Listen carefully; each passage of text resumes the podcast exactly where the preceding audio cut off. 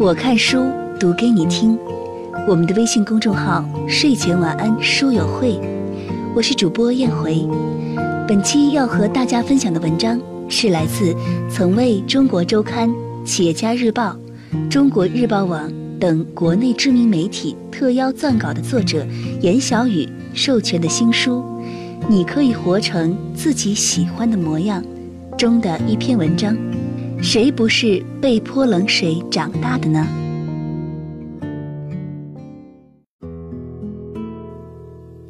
烦恼即菩提，可惜世人眼里永远只有烦恼，而不见菩提。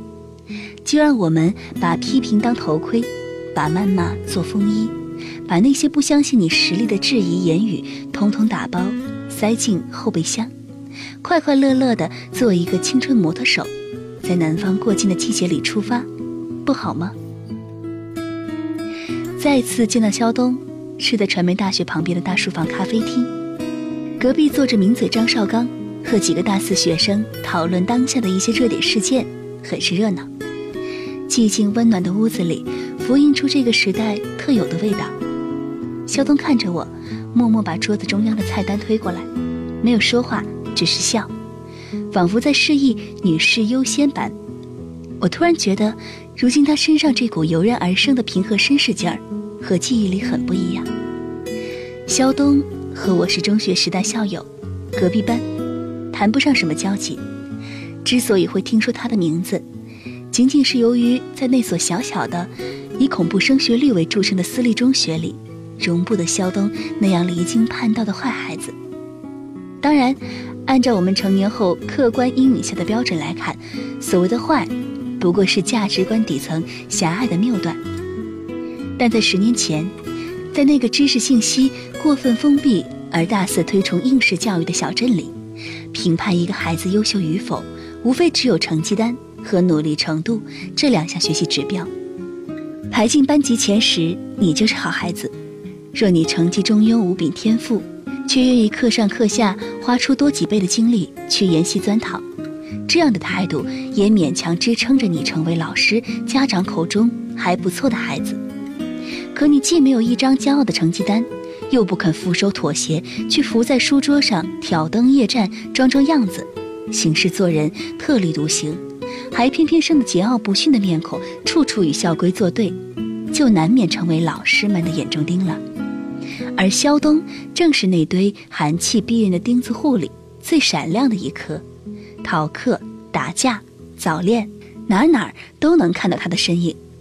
大概是青春期那股独特的倔强基因不停作祟，面对老师们的严厉批评，少年总是副无所畏惧的勇士风范，最喜欢逆风而行。我第一次听说他的名字，貌似还是在某个周一的全校师生大会上。喇叭里照例传出教导主任沧桑而浑浊的声音，又在点名批评那些好事之徒了。我悻悻地想，继而无聊拨弄起胸前的班级卡片来。听到肖东的名字之后，隔壁班的队伍里轰然传出老师刺耳的高分贝训斥声。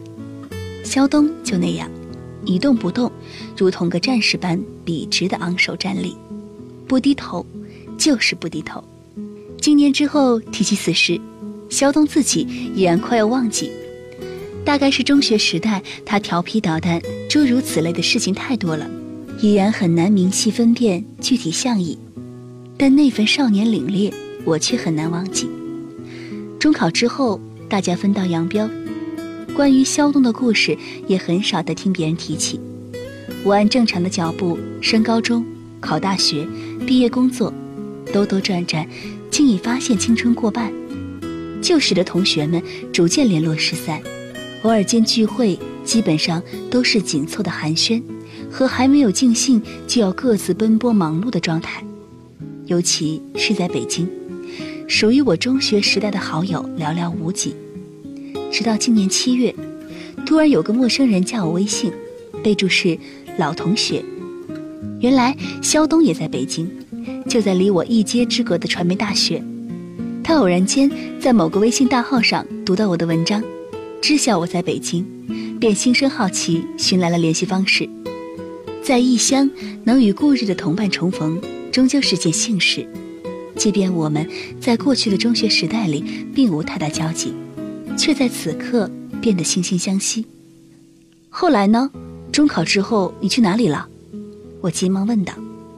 面前的肖东，戴个金丝框眼镜斯斯文文，说起话来温润如水，断句分明，实在和记忆里那个一着急就冲老师大吼大叫、没头脑男孩不甚相符。从玩世不恭到谦谦君子。出于好奇，我真的很想知道，究竟是如何境遇才能让一个人如此蜕变。时间倒回到那个燥热的盛夏，当大家都拿着成绩单去往新学校，欣然幻想着未来三年美好的高中生活，肖东却正在开往远方的火车上，一脸迷茫。他考砸了，出于对自身难以平衡的拧巴劲儿，他没有选择继续读书，而是宁可去打工。企图告别循规蹈矩的人生，去寻找专属于游侠的快意江湖。可惜，现实的铜墙铁壁，往往不是靠心愿这丝暖洋洋的精油就能融化的。打工那段日子，肖东过得无比糟。他第一次体会到了和校园内不受老师欢迎不同的草，这种草是对生活的无望。是被深深抛入社会阶层底端，接触不到新鲜事物和知识的难堪，一面承受着每日劳累后身体的苦楚，一面还要接纳街坊邻居的嘲弄惋惜。肖家那个儿子不成器呀，小小年纪不好好读书，净做这无用的事儿。我看他呀，这辈子也只是打工的命了。每每这些话从旁人口中转述零星，掉入肖东心里，他就无比难受。可以被泼冷水偏离过往，却不能在冷水中失去方向。卡耐基说：“岁月使你皮肤起皱，但是失去了热忱，就伤了灵魂。忘记现实的艰难固然不应该，但一味沉溺于失望，因此丧失前进的热情和决心，同样很愚蠢。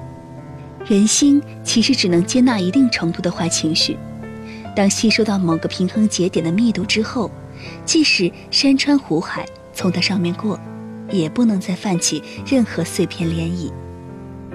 仔细思量过眼前的工作和未来的筹划，肖东幡然醒悟：青春不可复制的存在，浪费一分就消失一分，永远寻不回来。肖东毅然辞职回乡，再次踏入高中课堂。为了把他送进省内师资力量不错的高中，父母托关系花费了不少力气。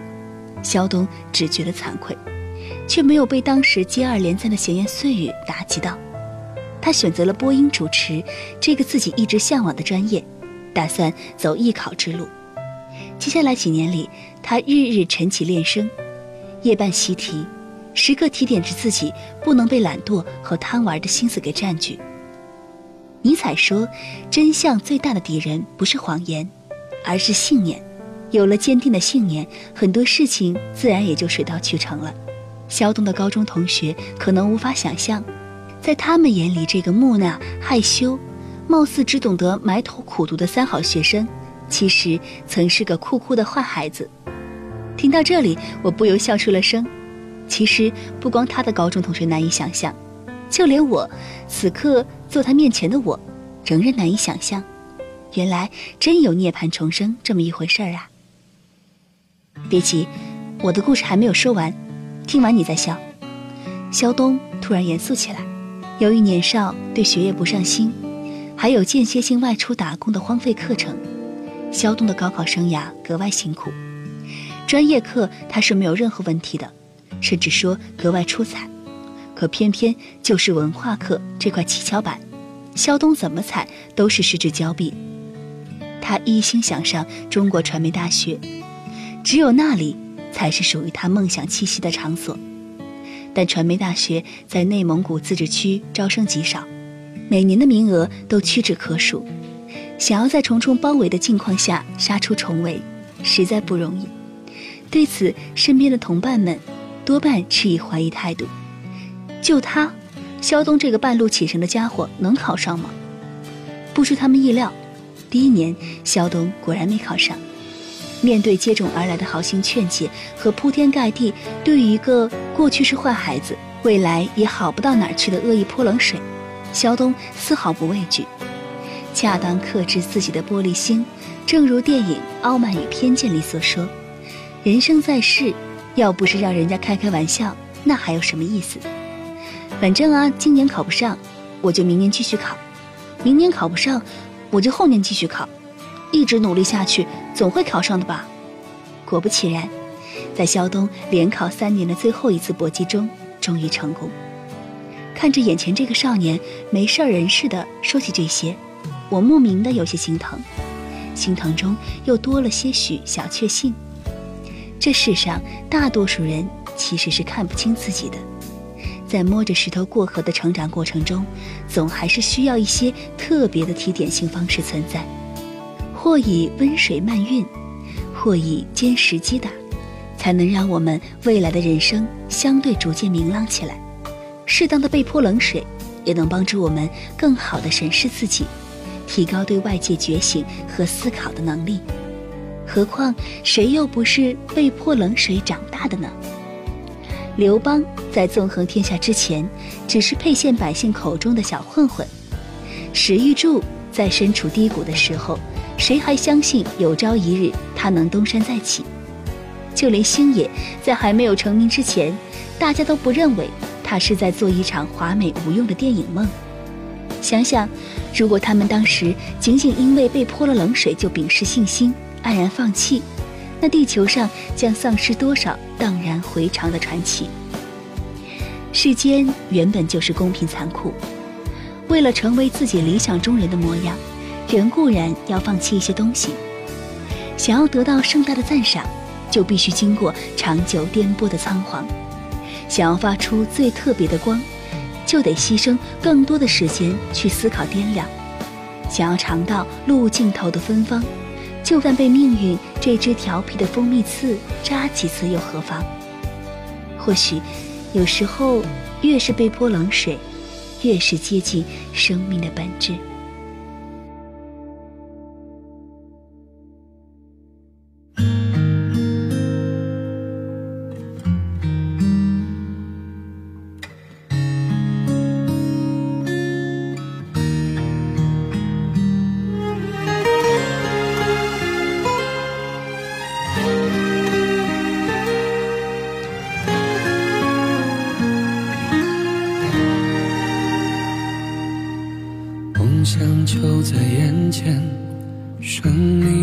差一点，然而这一步比想象更远，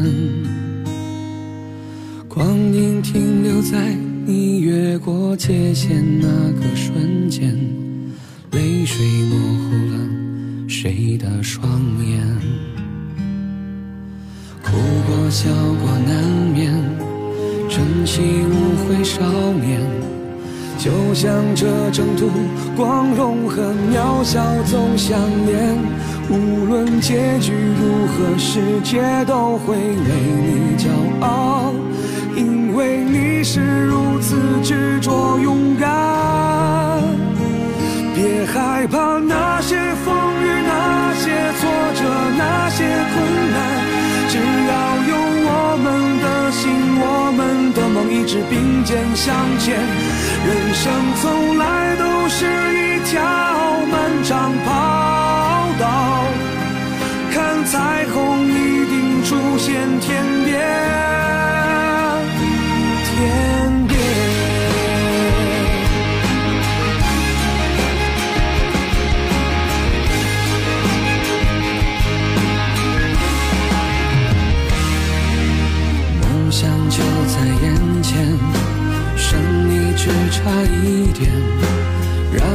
这一步比想象更远。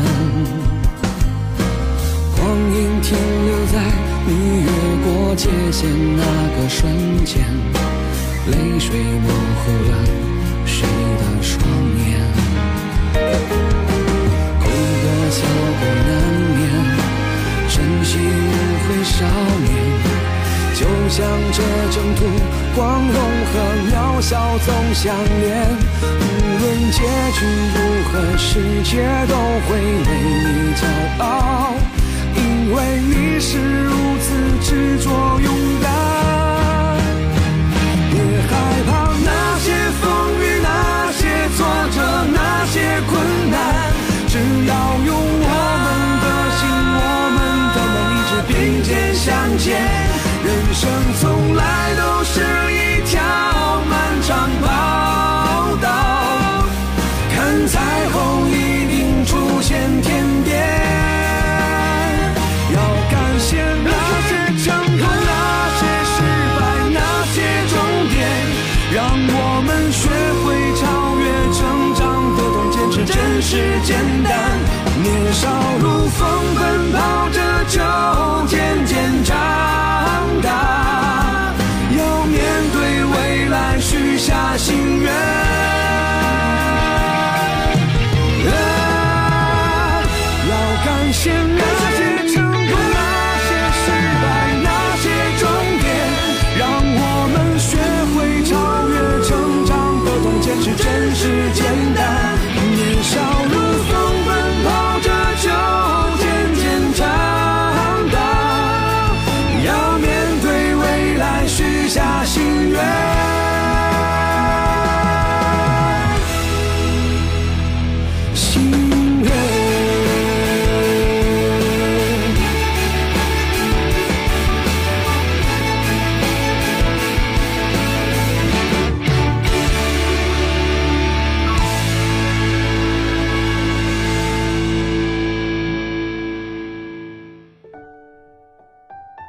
欢迎大家将你自己的故事在评论中写下来，或是关注“睡前晚安书友会”微信公众号，将自己的故事发给我们，我们会筛选出动人的故事，赠送您一本由严小雨小姐的独家签名新书。